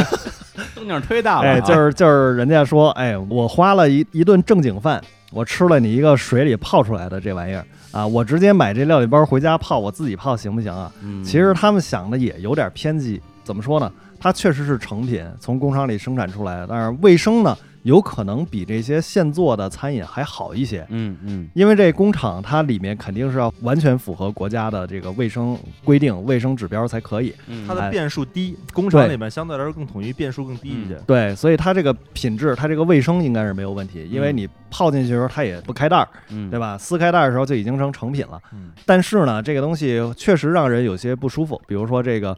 就是咱们做的菜，包括啊咱们家里吃咱的菜，们就就是属于讲究新鲜嘛，对，咱们是由生到熟，对吧？啊熟完直接吃了。它这个呢是二次加热由生的到熟，再冻起来，再到熟。就是其实啊简单说就吃的剩菜嘛， 对对是这个意思这个过程就是热剩菜的过程，嗯嗯所以这里面它会有一些这个反应。化学反应啊之类的，是和这个咱们新鲜炒制的这些菜是不一嗯特样的。别是以前不是以前吧，就是说现在比较流行的说法啊，我嗯相信应该是有一定科学依据，说这个什么绿叶菜不能过夜嘛，什么亚对对硝对酸盐之类的。所以这种料理包是没有绿叶菜的，哦，还真是啊对躲开了。他们只有根茎类的，只有肉类的啊，啊。就咖喱土豆饭对对对，是吧这对种胡萝卜、背景土豆我，们对说对的都对是对鸡肉就是缺乏锅气，对啊对不带着锅气，你知道吗对是它它缺乏就是蒸 汽，就就锅气，你已经要求很高了。它这还有一个问题，就是说嗯这料理包啊，它的保质期特别长。就比如说，哦它这个你要冻起来之后，你可能一年之后吃还还是在保质期内的。 啊，所以你如果点料理包的外卖呢，你吃到嘴里的你不一定是啥时候出已来经的。哪年的了是吧？对对啊对，这个是一个啊，新鲜度也是一问题。但我就在想，就是说，刚刚从你说的这个外卖啊，对外卖行业最重要的啊，不是体验，是效率。对但我觉得料理包在外卖行业应该会特别泛滥吧？呃，对，是这样。啊，之前有一段时间吧，尤其是一六年、一七年那会儿，嗯基本上你看这个线上销量高的这种，尤其是连锁的品牌，嗯大部分都是料理包。为什么呢？是因为料理包他们在这个口味统一方面做得好，哦，还是你说那个哎那可不稳定性的问题对口味稳定，而且呢，当时还是属于大家喜欢吃重口味的时代。料理、包它一定是要要做嗯重口味的嗯啥叫产品重口味啊，重口味就是又咸又辣又怎么着的，啊？又酸什么酸菜鱼这种很多是料理包。酸菜酸菜鱼都能做到里边儿酸菜鱼最适合做料理包了。啊？哎对呀，对，酸菜鱼，然后还有这卤肉饭，这是咸的吧，对吧？它是因为什么呢？哎呀是因为我没法保证这个食材在你们吃的时候还是那么新鲜，嗯，所以以我必须用重口味去掩盖这个食材的不新鲜、嗯啊，所以他们没法做那种清淡的菜，比如说哦，你明白了，对，比如说你看我们的店有这种青笋木耳鸡蛋。啊，哎，这是我们特别清淡的一个菜。那嗯用料理包来做菜的餐饮，绝对不敢上这个菜，啊绝对不可能上因这为个菜它。越是这种清淡的菜，对食材要求越高嘛。对他当时为什么一下子就起来了，是因为料理包这个事儿还不为人所知，大家当时可能都都还停留在大家都挺爱吃吉野家呀、什么的这个程度，因为吉野家就是料理包，嗯所以他们对料理包的味道相当熟悉，但又不知底细嗯啊，嗯就是这么一状态明白啊了。但是后来呢，料理包就越来越不行。就是为什么呢？一个也是说那个大家从这个吃调料变成吃食材了讲究哎呦啊，对哎呀，就是被打开了啊。嗯你说吃调料的时代，方便面也能当一顿饭，对吧？啊后来大家也不把方便面当成一顿饭了，啊是对吧？哎，然后行业都陨落了，真 的。对，然后接下来呢就是料理包，料理包可以当一顿饭，但是呢，紧接着进入到吃食材的时候，大家可能更会关心自己的健康。之前呢，大家可能在艰苦时期吃个盒饭。嗯，哎，嗯现在呢，这一般的白领他有可能天天吃盒饭，明白对了，这就是李叔你是看不惯外卖又离不开外卖的一是个是是一个是是一个原因，对吧？我就对喜欢看你这个样子， 看不惯我又干不掉我，我给别人家的，我真是这还不容易吗？对，所以说啊，所以他说这个的确他他是，憋在消费升级的坎 儿上，我就说啊，就是以前比如说我天天吃饭馆儿，对偶尔吃个外卖，那就对随便了，好吃好吃难吃，没错，就别饿着我就行。哎，但是如果天天吃外卖，那我还不得点点好的？对，这个时候大家可能就更关心健康了，啊嗯因为毕竟是你天天在吃的东西嘛，对吧？然后这个时候大家就开始关注，哎，我这东西味儿是足了，也挺下饭，嗯那我天天吃它会不会吃出毛病来？嗯，哎，所以这个时候大家再往里一深究，发现我靠，这东西都不一定是什么时候做出来的嗯啊。然后而且它这个加工过程就是一剩饭剩菜的复热过程啊，嗯那可能大家心理上就接受不了了啊哎。其实它可能也干净啊嗯，但是也好吃，但大家就心里别对，心理上会很别扭。所以嗯这个我其实就是因为这一点，我们一直没有尝试过料理包，我们是由生到熟直接送出去的。他们是有锅的，对料理我们是有哦包不用哦锅。哦哦他有里边他就不用那机器人了，对，你对知道啊嗯作为我一鸡贼的人，我当时第一反应是啊哇，料理包太省钱了，因为不用买对机器人，对，直接拿水域对拿一拿大盆都木盆干了 来，对对，可对不是嘛，你拿嗯拿不锈钢盆全干了， 对啊对啊对啊，这不用设备那玩意哎呦对，晚上打烊之后还能泡个澡啥儿的啊，。是泡个脚脚 吧？太我脏知了道你啊是故意掰开的，你太脏了好吧，其实我们也是在能省效率、能提高效率的地方，我们也都做足了，唯独不敢做这一步，就料理包这一步。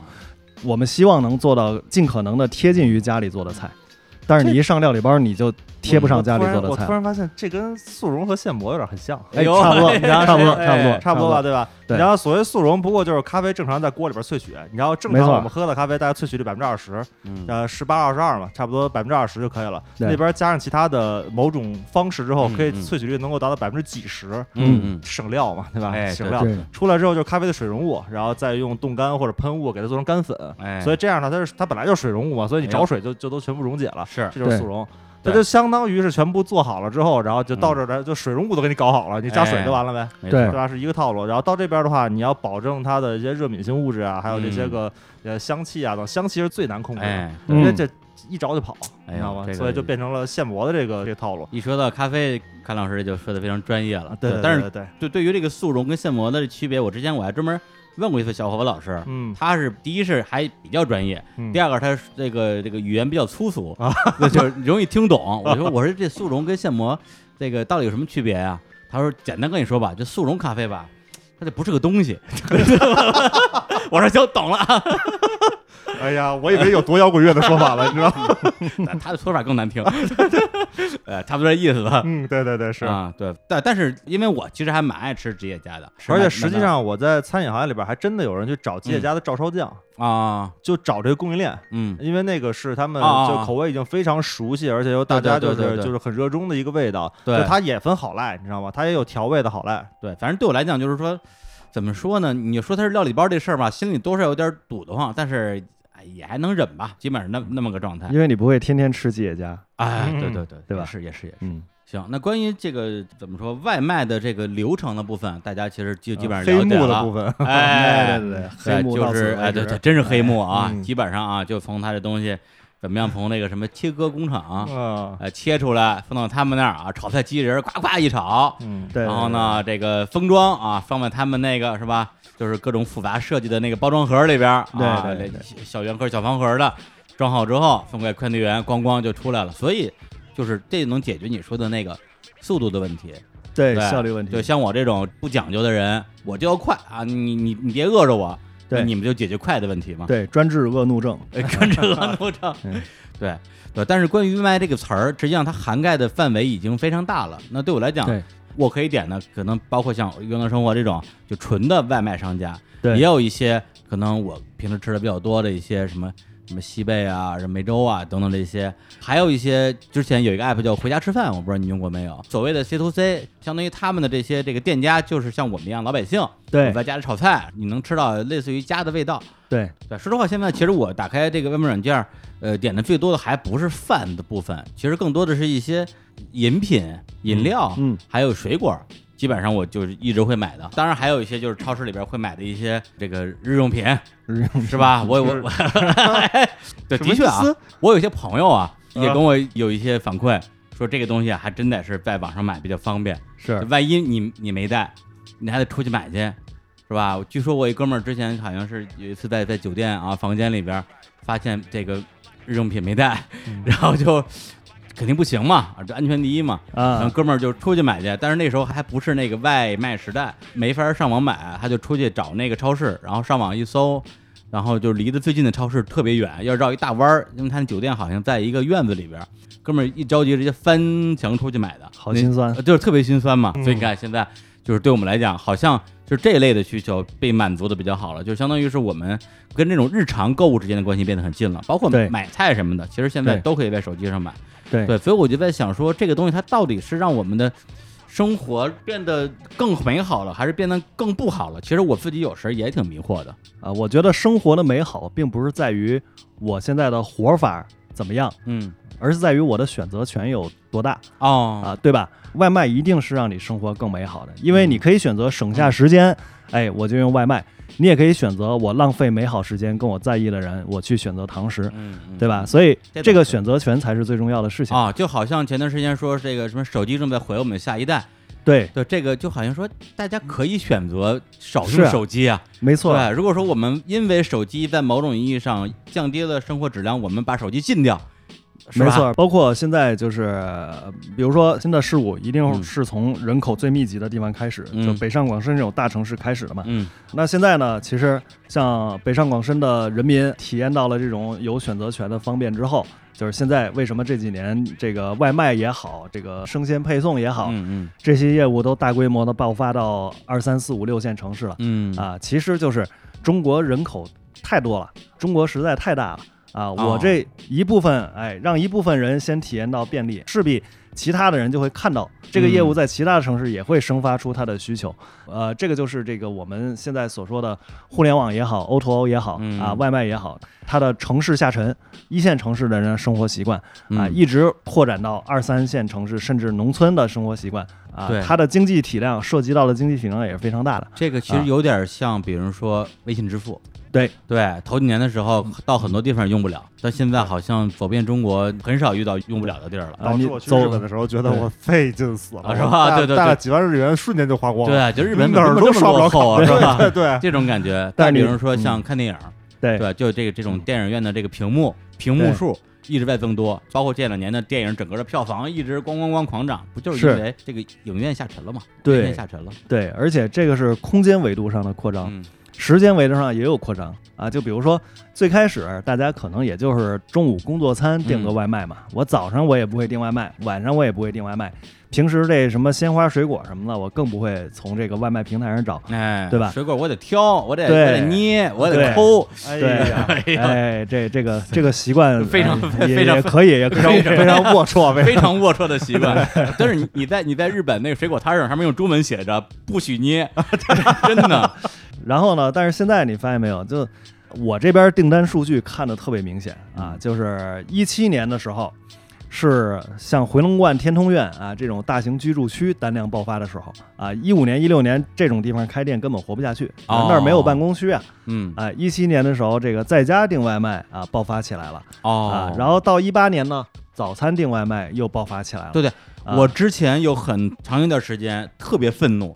就是我是吧已经是外卖软件的忠实用户了啊但是没有早餐。对就没有任何人提供早餐。对我还问了我当时美团网的那个前同事，我说为什么咱们这个美团的平台上没有早餐？他说这个东西客单价太低了，就没有利润，然后做一单赔一单。我说哦，好像也也行吧，就是也也能理解。对，是这样。当时我还写过一篇文章，嗯就论证这个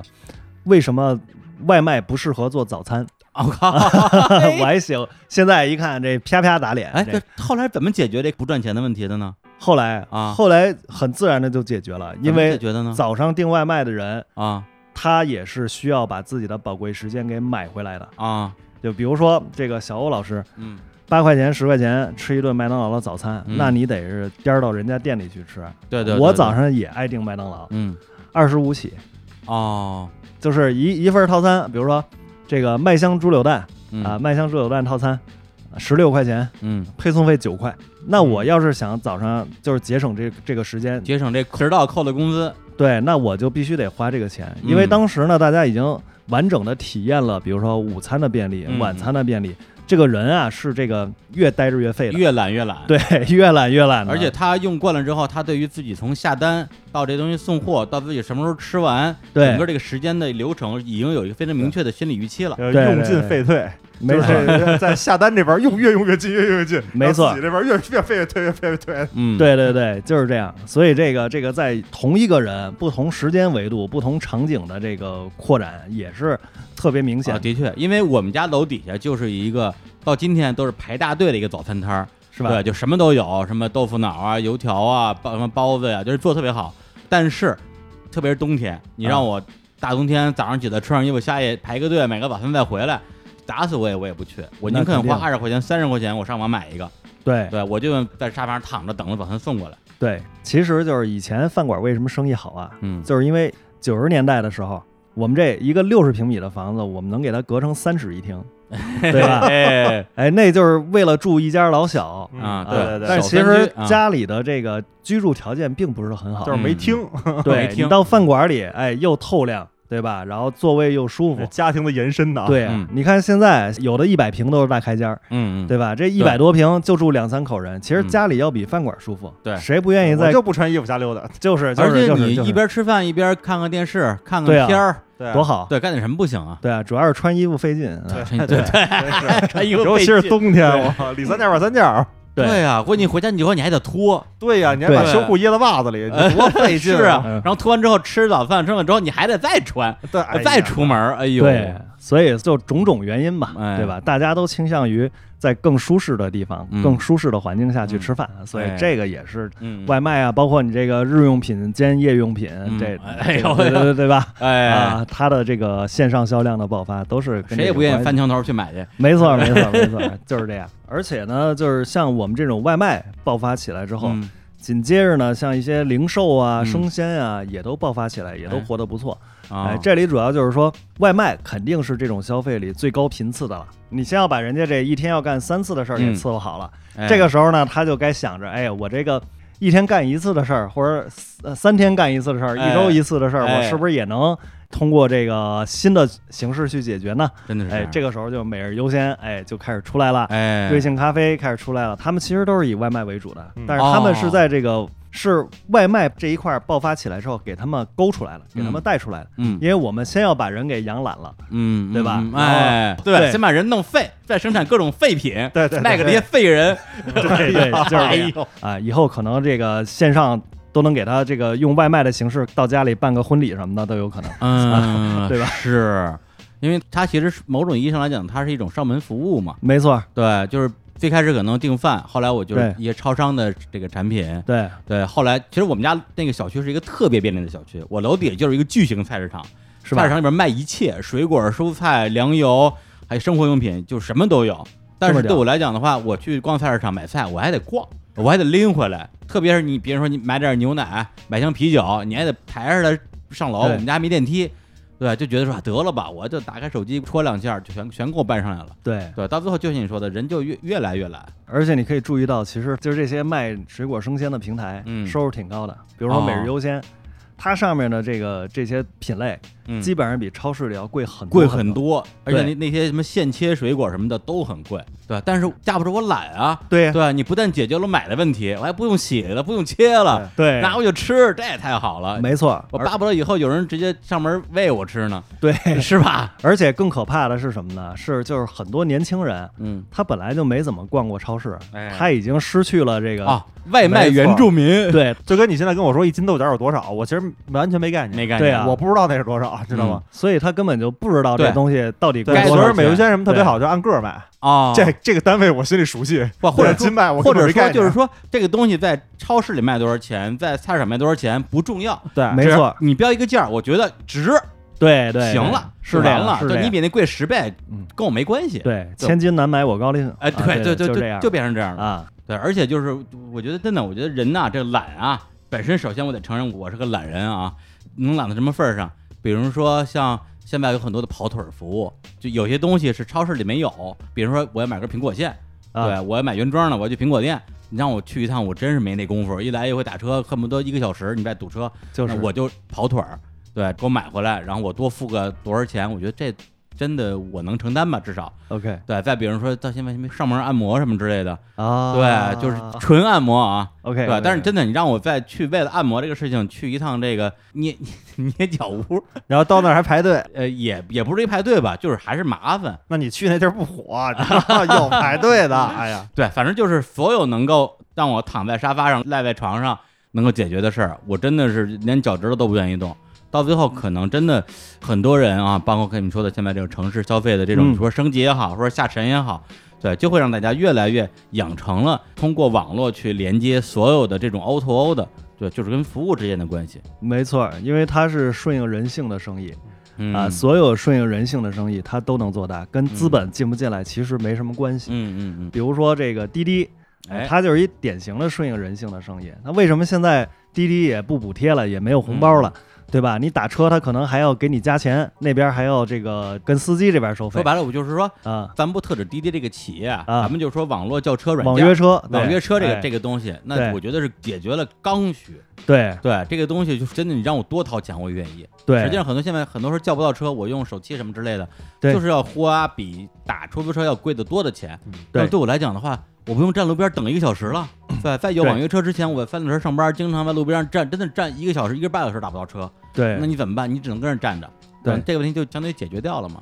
就是我到现在我没买车嘛，嗯一是因为没摇到号，一个是就是我不知道我为什么要开车，就是我对开车没有刚需。对我之前想象过我对于开车这个事情的刚需是什么，我想象了其实就是一个场景，就是你家里有人有特殊情况需要必须用要车的车时候，比如说父母年纪大了，对或者未来你有什么家里有孕妇啊有小孩儿，这个时候你抱着孩子跟路边站着等一小时，对，但是有了网约车之后，突然觉得说，哎，我连这个刚需都没有了，就是是的这个潜在刚需都没有了，那我彻底不用买车了。的确，对像你说的是对是这么回事哎儿。他做的就是事儿，就是一特别简单的事儿，嗯就是把人等车变成车等人，嗯，嗯哎嗯，这就是顺应人性，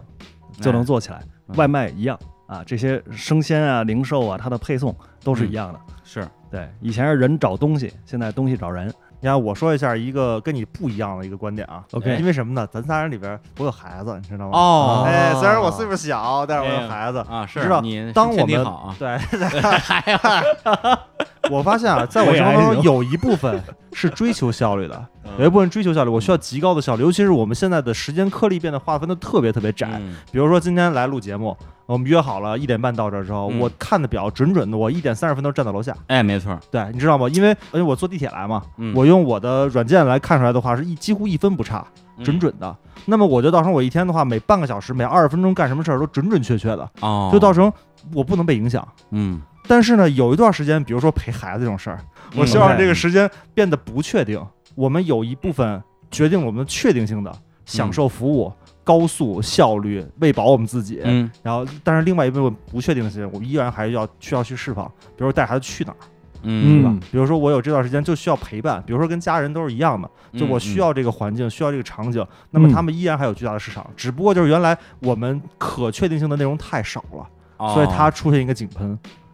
那你想说的是说，在很多时候你我要们去依然需要不确定性，我们依然嗯需要去这样的一个空间，嗯就不嗯要像这样卡着时间点的，咔咔咔咔咔一 刀一刀切的倍儿碎。这一天，因为对我就真的有时间表，我原来觉得啊时间表这辈子跟我不会有关 系，嗯直到后来我实在记不住每天要干什么对了，对对，开始有一切一切的时间表我，也就是就像我这样我也，开始一分钟一分钟的算。嗯那这时候其实你会很压抑，其实你很压抑。嗯我理解啊，就是你嗯想表达的时候，很多时候可能你要，比啊如我举个例子啊，假如比如你孩子更大一点或者怎么样，嗯比如就一家人在家里做一顿饭，享受这种在家里吃家常菜的这个过程吧。对对对，就像对你的看做饭、逛超市，对对对逛对这个字儿是很重要的。对，因为我在这儿我也稍微唱点反调，就等于说我作为一个外卖软件的一个重度用户，因为第一我忙，嗯第二我懒，这个我我都承认，对。但是实际上我是一个呃，只爱吃家里做的饭依的人，然有向往，依然有向往。不是依然有向往，是其实我既不爱吃外卖，我也不爱吃饭馆，我连饭馆都不爱吃。对，多好吃的我也觉得没有家里做的好吃，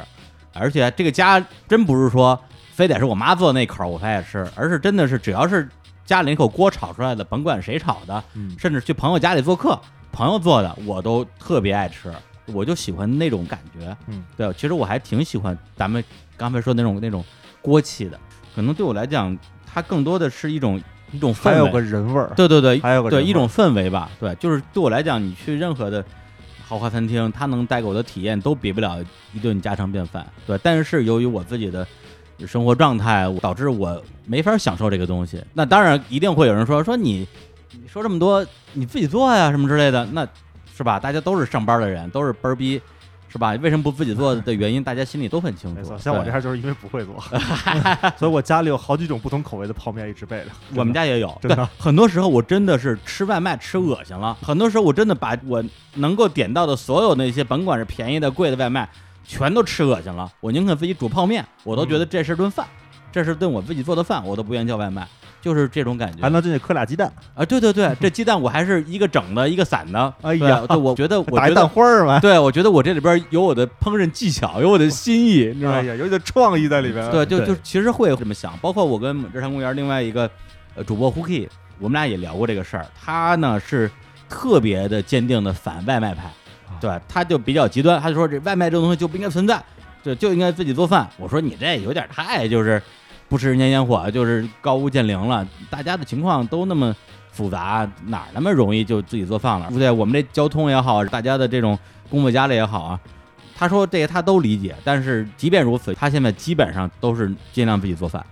对，所以其实我我也蛮能理解他坚持的这个东西的本质的，就是他觉得说，最后人跟饭之间的关系，他认为不只有效率吧，也不只有味。喂饱自己，啊、对对对对，所以这也是一个我觉得既是一个有关效率跟商业逻辑的话题，也是一个有点伤感的话题。对，，其实我觉得还回到严土豪说这个 哎，选择权，嗯，我们有选择权，但是我们不要忘记那些个被代偿的东西。哎，就当我们不断吃、不断吃、不断吃之后，完全忘记了怎么做饭，忘记了怎么买菜，忘记了一家人一块儿坐坐在一块儿的感觉。是只要不是忘记，那么这就是我的选择权的问哎题。呀我需要选择时间还是选择哎呦这种享受？哎岁月神偷回家吃饭了，感觉、呀是吧？呀， 是吧？嗯一家人围着桌子那个场景出来了。哎呦，其这个实说法这是一好高级。啊 其实这是一个辩证统一的过程吧。嗯，呃，怎么说呢？就是人其实他不是就只有一面儿的，就是嗯我是追求美好的人，我就什么时候我都在追求这个美好或者嗯 kill time。我对吧只追求美好。，对啊我忙的，我一个忙的人，那我天天什么时候我都在忙，不可能。是啊、人其实他是有不同的场景切换的，但是我认为就是外卖或者说类似于这种互联网生活服务产品给大家带来的好处呢是什么呢？是，呃，怎么说呢？我可以在不美好的事情上，或者说跟不美好的人在一起的时候，哎，我用这些工具我去节省我的时间，嗯，节省下来的时间对干嘛？我去放在美好的事情上。对啊嗯这就是那个我们很多嗯人把这个外卖和这日用品搭配在一起的一个原因。对，嗯是因为你们不想把时间浪费在做饭上面，对吧？啊，他做们一要点做做一点别的事情。其他美好的事情。对对对对对没错对，就是吃饱了才有劲儿。对对对对对，那也是很美好的事情嘛，是哎 更加美好你的不事情。叫那外卖，回家就饿的已经没有力量做饭了。。实打实的说，就是你自己愿意叫外卖吗？如果有选择的话，我不知道你啊我呀，啊我基本上一天三顿都是外卖，我是独居啊啊，而且呢，对于我来说，啊美好的事情不一定是做饭啊啊啊，，对，就是所以你对于吃家里做的饭这个事情本身就没有什么偏执 他吃对家没里有做什的么饭就是吃自己做的，我就说呀，对，是就的是也有很多人自己做饭。啊之前看李宗盛演唱会，他就说：“哎呀，这个人过五十啊，把以前放在卧房的时间放到了厨房，然后就开始自己做饭什么之类的。是很多人其实这个岁数大了之后都是特别爱做饭”。嗯嗯，啊、对，我觉得可能就是体验过足够丰富的生活之后，嗯自己也会去用一些方式去表达生活吧。嗯但是我现在可能还处于那种就是还在各种体验生活的这个、这嗯嗯个新鲜的阶段啊、嗯所以对于我来说，就是吃饭的时间有时候能省还是省了，哦对，是这样。对，所以说其实就吃饭这件事儿来讲的话，至少我看到了几种不同的追求，比如说像杨涵这种，我就是效率为先嗯，外卖就是最高效的解决方法。对我用最短的时间满足自己的补充能量的需求，是让我的能够活下去，健康的活下去。对对，还有一些就是，比如像小虎老师这种美食家啊，嗯 对，当然他他自己也会做，但很多时候他会在全下馆子全全北京、全中国、全世界范围内找一些好吃的饭馆儿，嗯他去享受美食。嗯，对，那对我来讲的话，可能所有的美食和效率都比不上一碗家里的饭。家里的饭。但是迫于各种主观或者客观的原因吧，那我我只能是委身于外卖，是这么一个状况。然后我相信我们的听众里边啊，肯定是基于刚才我们说到的这几种关于吃饭这件事儿的心理需求，肯定是各种类型都有啊，无论是喜欢吃饭馆的、是订的外卖的，还是喜欢自己做的。而且之前有一个网上的报告啊，这个什么二零一七年中国外卖发展研究报告，有什么报告都有人做，说这个二零一七年中国的外卖市场已经已经达到二零四六亿啊，然后外卖的这个人群三亿人，然后到了二零二零年的时候啊，就是明年用户将超过六亿，相当于中国可能就小一半人都在订外卖了。是啊，对，真的是一个应该说挺可怕的一个市场规模。对的，对，那么在这个市场的这个芸芸众生里边儿，大家我相信也是各种心情都会有吧。有的人可能还非常享受这种便利，有的人可能也会有像李叔我本人的这种无奈的选择吧。对，所以大家如果有什么这个关于啊自己吃饭的选择，或者跟外卖啊点外卖有关系的一些经历和故事啊，也可以在我们的这个各个平台的评论区啊，或者是我们的微博、微信啊，都叫日坛公园儿来跟我们一起来分享。然后呢，那最后啊，也非常感谢啊，这个杨航老师啊，做客日坛公园儿。同时呢，我们这期节目也是由全球领先的办公空间、社区和服务提供品牌 WeWork 冠名赞助啊，属于我们这个中国创造的这个系列节目。呃，最后呢，我们再带来一首跟那个吃饭有关系的歌儿。今天的嘉宾啊，杨航老师挑了一首，呃，也是我们日坛公园的老朋友啊，这个呃炸鸡少女阿四。的一首歌啊，我在人民广场吃炸鸡。但是这首歌呢，因为它现在这个版权好像就是被某平台买断了啊。为了大家收听的便利啊，我们来放一下呃另外一位歌手翻唱的一个版本。啊，这版本是来自这个电影《情圣》里面程思佳唱的。对，那我们就来放一下这个啊，由这个程思佳演唱的这一版的啊，我在人民广场吃炸鸡。哎，这跟外卖也也没什么关系啊，这人民广场应该是买的吧？现在这不是场景拓展了吗？啊对吧？早餐、午餐、晚餐，然后宾馆里头啊都叫外卖，那人民广场那肯定也是可以叫外 卖，我天， 对吧？站在一个炸鸡店门口叫了个外卖。对，就是任性，就是懒，哎还真是，我现在住酒店全都叫外卖。，对吧？哎呦，我真是、就是。这样。哎呀，哎好，那就在这首歌里边来结束这次节目，来跟大家说再见，拜拜好，再见。